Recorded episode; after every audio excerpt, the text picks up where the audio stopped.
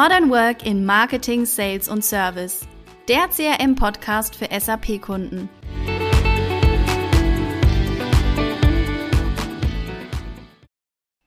Herzlich willkommen zu einer neuen Podcast-Episode. Wir haben vor ein paar Wochen bereits gesprochen über Power BI und Power Automate und uns fehlen aber noch zwei Bestandteile aus der Microsoft Power Plattform.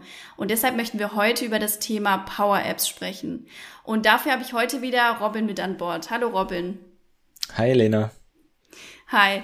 Schön, dass du da bist. Ähm, kannst du das Thema Power Apps zu Beginn einmal ganz kurz in den Microsoft-Kontext einordnen? Ja, ähm, und am besten lässt sich ja eigentlich auch einordnen in den Bereich von Microsoft Power Plattform. Wir hatten ja schon, wie du schon richtig gesagt hast, schon äh, zwei Sessions gehabt. Einmal das ganze Thema Power BI und einmal das Thema Power Automate. Ich habe in der einen Folge einmal gesagt, es gibt nur drei Bestandteile, mich dann, glaube ich, am Ende wieder korrigiert. genau, ist falsch. Es gibt aktuell vier entsprechende äh, Bestandteile. Und die Power-Plattform ist ja eigentlich von Microsoft ja wirklich eine Plattform, die super gut integriert laufen kann. Also alle Lösungen sind, sind super easy und einfach integriert dann auch zu nutzen. Ähm, es geht meistens darum, die Problemstellungen, die Kunden haben, über eine einfache Art und Weise zu lösen, ohne dass man mhm. Programmierkenntnisse haben muss oder kann. Ähm, und es soll eigentlich, Microsoft sagt sogar, jeder Anwender, jeder Microsoft-Nutzer kann selbst sich zum Beispiel eine App bauen, wie es jetzt zum Beispiel bei Power Apps der Fall wäre. Ähm, ob das IT-seitig so sinnvoll ist, dass jeder sich seine eigene Applikation baut, sei jetzt mal dahingestellt. Aber prinzipiell ist es so ein, so ein cooles Baukastenprinzip, wo, wo man relativ schnell reinstarten kann mit Power BI für das ganze Thema BI, also Datenanalysen, Power Automate als Workflow Engine, wir haben Power Apps als App Development Tool und ähm, später dann auch noch Power Virtual Agents, wo wir bestimmt auch noch eine Folge machen werden zum ganzen Thema Chatbot Development. Ganz bestimmt. Ja, heute wollen wir uns ja auf das Thema Power Apps fokussieren. Kannst du noch mal ein bisschen näher drauf eingehen? Was genau sind denn Power Apps? Ja, prinzipiell ist Power Apps das Tool, wie ich schon gesagt habe, um einfach und schnell wirklich eine App zu entwickeln. Mhm. Ähm, es ist eine Low-Code-Applikation und hat einfach äh, ja schon Möglichkeiten im Bauch, um einfach an Apps heranzugehen. Es gibt da drei unterschiedliche Apps normalerweise, mit denen man starten kann, die man, sag jetzt mal, programmieren kann, eigentlich sich zusammenklicken kann. Das ist einmal eine Canvas-App, das heißt, man fängt wirklich auf einem weißen Screen an, äh, mit einzelnen Elementen da drauf zu setzen. Wir haben dann einmal das Thema Model-Driven App. Das heißt, ich habe heute schon eine Datenbasis, im einfachsten Fall eine Excel-Liste, äh, wo ich schon Spalten drin habe und sag, auf Basis von dieser möchte ich mir eine App bauen. Und dann hast du auch automatisch schon drei Screens, einmal eine Übersicht, einmal also eine Gesamtübersicht mit einer Liste mit all deinen Dateninhalten. Du hast daraufhin dann beispielsweise auch noch ein Detailscreen und ein Editiermodus mit dabei. All das nur mit einem Klick, sodass du relativ schnell auch starten kannst. Ähm, und auf der anderen Seite gibt es auch noch das ganze Thema Portal, ähm, mhm. eigentlich Webseiten für interne oder externe Nutzer.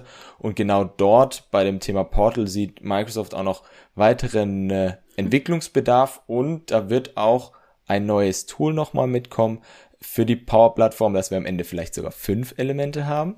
Äh, das nennt sich Aha. nämlich Power Pages und mhm. ähm, ist einfach eine Weiterentwicklung von dem ganzen Thema Website-Entwicklung, wo es dann mehr vordefinierten Content, mehr Templates, einen cooleren Designer und Co. gibt. Das Ganze wurde aber erst im Juli announced, also ist da noch so, sozusagen in so einem kleinen Pre-Release.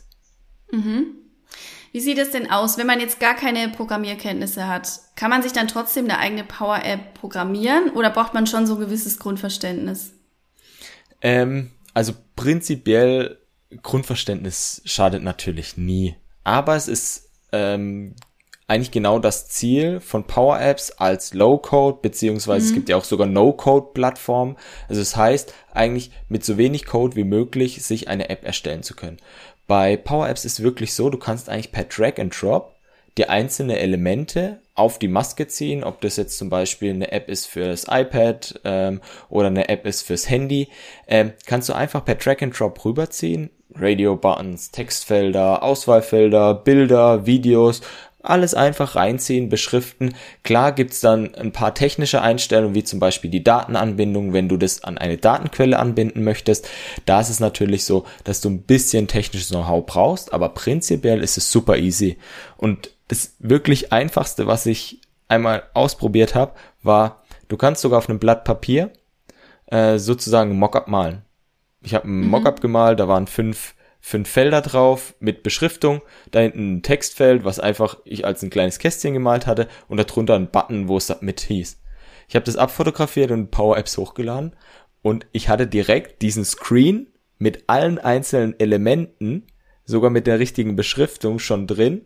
Ähm, Krass. Das wurde sozusagen am Anfang erkannt und mir mich dann mhm. gefragt, hey, sind das die richtigen Elemente, die wir da verwenden? Ich konnte sagen ja und hatte dann schon den Startpunkt für meine App das heißt, rein theoretisch kann man auf Blatt Papier seine App malen und kann dann darauf weiter aufbauen. Ich glaube, einfacher geht's fast gar nicht. Krass, das klingt auf jeden Fall sehr cool. Und ähm, also so wie sich das anhört, ist es ja echt wie man heutzutage diese Webseiten, ähm, Webseiten-Baukastensysteme kennt, ja. wo man sich einfach die Elemente reinzieht. Genau. Und dann erstellt man quasi dann jeden Screen dann einzeln hintereinander. Genau, also es ist eigentlich ähnlich wie, wie, wie bei der Webseite auch. Auch da definierst mhm. du ja verschiedene Seiten, ja. sage ich jetzt mal. Äh, genau das gleiche machst du auch bei Power Apps und musst dann natürlich auch noch definieren, okay, von der Navigation her. Wenn du auf welchen Button klickst, welches Detailseite soll dann aufgerufen werden. Wenn du zurück auf den Button klickst, dann sollst du an, mhm. auf den Screen A wieder zurückkommen. Das musst du natürlich definieren, aber genauso wie bei einer Webseite. Ich sag jeder mal, der sich schon mal selber eine Webseite gebaut hat oder im Marketing arbeitet und dort schon mal ein bisschen was gemacht hat, würde sich da sofort zurechtfinden. Sehr cool. Kannst du noch ein bisschen näher darauf eingehen, in welchen Bereichen man Power Apps ähm, nutzen kann oder wo sie zum Einsatz kommen können? Power Apps kann prinzipiell überall verwendet werden. Also es ist wirklich vielfältig, ähm, mhm. ob das jetzt äh, irgendwo im Einkauf ist. In der Logistik gibt es auch wirklich sehr viele Unternehmen, die ihren ähm, Logistikmitarbeitern dann beispielsweise auch so kleine Power-Apps bauen, damit die halt nicht mehr alles auf ein Blatt Papier schreiben müssen, sondern die können das dann alles digital erfassen. Aber natürlich gibt es auch im Bereich, eigentlich wo wir heute unseren Podcast auch so ein bisschen mit drüber haben, im Bereich Marketing, Vertrieb und Service Anwendungsfälle. Also prinzipiell kann man eine Vertriebs-App, wo es darum geht, Besuchsberichte zu erfassen, eine Kundenliste zu mhm. haben. All das kann man äh, entsprechend auch über eine Power-App bauen. Äh, genau das gleiche natürlich auch für eine Service-App, wenn es darum geht, einem Servicetechniker eine App mit an die Hand zu geben. Oder aber auch klassisches Beispiel Messeliederfassung.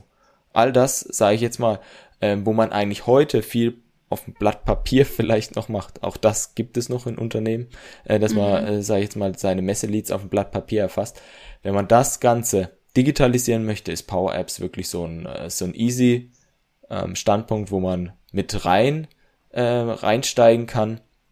Wir selber haben uns in der Corona-Hochzeit beispielsweise ein Kollege von mir, der Alon Dattner, der hat beispielsweise über Power Apps eine Raumplanungs-App gebaut wo man mhm. entsprechend in der Corona-Hochzeit dann definieren kann, okay, in diesem Raum darf nur eine Person sitzen, wenn der gebucht ist, ist der nicht mehr verfügbar. Und so ist mhm. natürlich auch dieses Tracking, okay, wer war im Büro, auch gleich entsprechend mit abgegolten. Und Power Apps hat eine Masse wirklich an Templates. Das heißt, wenn äh, man da einfach mal auch Interesse hat, gerne auch einfach mal ähm, sich bei Power Apps anmelden. Da gibt es solche Sachen wie Abwesenheitsnotizassistent, dass ich da nicht in entsprechenden ähm, Outlook reingehen muss, sondern ich kann das auch in einer App ausfüllen. Ich kann ähm, solche Sachen bauen wie Service Desks App, dass ich mal Tickets erstellen kann, die im Hintergrund natürlich wieder an ein richtiges Ticketsystem gekoppelt sein können. Mhm. Ähm, und vieles, vieles mehr. Da gibt's wirklich wahnsinnig viele Anwendungsfälle. Da einfach mal reinschauen gibt immer viel Inspiration. Auch ich entdecke da immer wieder was Neues. Voll gut. Also die Anwendungsbereiche sind echt vielfältig, von A bis Z. Sozusagen, ja. Genau. Wenn wir jetzt nochmal ein bisschen auf die Datenquellen schauen, welche Datenquellen können denn genutzt werden und was ist denn in diesem Zusammenhang das Microsoft Dataverse? Mhm. Also prinzipiell können eine Vielzahl von Datenquellen genutzt werden. Mhm. Ähm, egal, ob das jetzt Microsoft-basierte Datenquellen sind oder auch andere.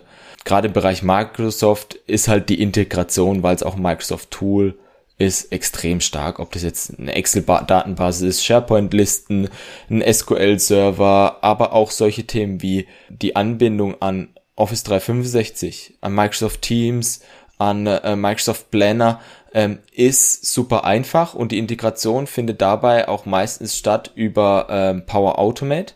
Das mhm. heißt, ähm, über Power Automate werden die Daten geholt und werden entsprechend dann auch visualisiert fortgeschrieben oder in den Dataverse geschrieben, weil Dataverse ist eine ja, Datenbank an sich von Microsoft selber, wo Daten drin gespeichert werden können. Microsoft verwendet das beispielsweise für auch Dynamics, Microsoft mhm. Dynamics, also sowohl das CRM als auch das ERP-System. Und da gibt es einfach schon sau viele vordefinierte Tabellen, die man einfach nutzen kann. Für Accounts, für Meetings, Tasks, Opportunities, whatever, die man nutzen kann, aber auch selbst erweitern kann. Oder man baut sich seine eigenen Tabellen, wie wir es zum Beispiel gemacht haben für das ganze Thema der, der Raumplanung, Raumbuchung. Weil du es jetzt gerade angesprochen hast, Power Automate, dazu haben wir schon eine Episode vorgedreht. Genau. Die könnt ihr euch gerne im Nachgang auch nochmal anschauen. Ich verlinke die auf jeden Fall am Ende auch nochmal in den Show Notes, wer da nochmal reinschauen möchte oder reinhören möchte, besser gesagt. Perfekt. Ja, unser Podcast richtet sich ja an Unternehmen mit einem SAP ERP im Einsatz. Und deshalb auch zum Abschluss jetzt nochmal die Frage in Bezug auf Power Apps. Was haben denn Power Apps mit dem SAP zu tun? Ähm, prinzipiell erstmal würde ich sagen gar nichts. Ähm, aber natürlich ist es immer sinnvoll und das ist auch immer extrem wichtig, vom Anwendungsfall herzukommen. Ähm, mhm. Sich anzuschauen, okay, was für einen Anwendungsfall habe ich, was für Probleme haben vielleicht heute meine Anwender, die gelöst werden können. Und da kann natürlich SAP auch mit ähm, ein Thema sein, ähm, dass man beispielsweise sagt, okay, wir brauchen gewisse Informationen aus dem SAP oder im Hintergrund soll etwas im SAP dann doch wieder angelegt werden. Das ist natürlich möglich. Wir hatten, glaube ich, auch im Power Automate Podcast darüber gesprochen, wie wir SAP anbinden können. Also da gibt es ja auch die Möglichkeit, über einen gewissen Connector auch gewisse Daten auf dem SAP abzurufen oder reinzuschreiben. Natürlich können auch entsprechende API-Calls ins SAP-System gemacht werden, wo dann die klassischen CRUD-Operationen, also Change, Read, Update, Delete, funktionieren mhm. können. Das sind dann immer auch äh, Themen, die natürlich aus dem SAP-System bereitgestellt werden. Aber prinzipiell ähm, ist es einfach eine Applikation, wo aus dem Business-Kontext relevante Daten aus vielleicht verschiedenen Applikationen zusammengeführt werden, damit der Anwender es so einfach hat und die notwendigen Informationen für seine tägliche Arbeit zur Verfügung hat, um das äh, um, um ja, auch seine Arbeit dann zu bewerkstelligen.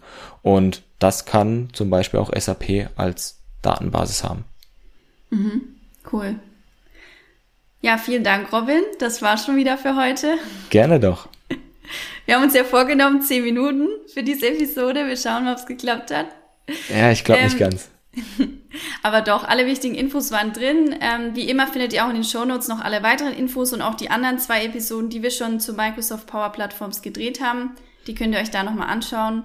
Schön, dass ihr wieder mit dabei wart. Wir verabschieden uns jetzt ins Wochenende und wenn ihr mögt, schaltet doch nächstes Mal wieder ein. Bis dahin. Bis bald. Ciao.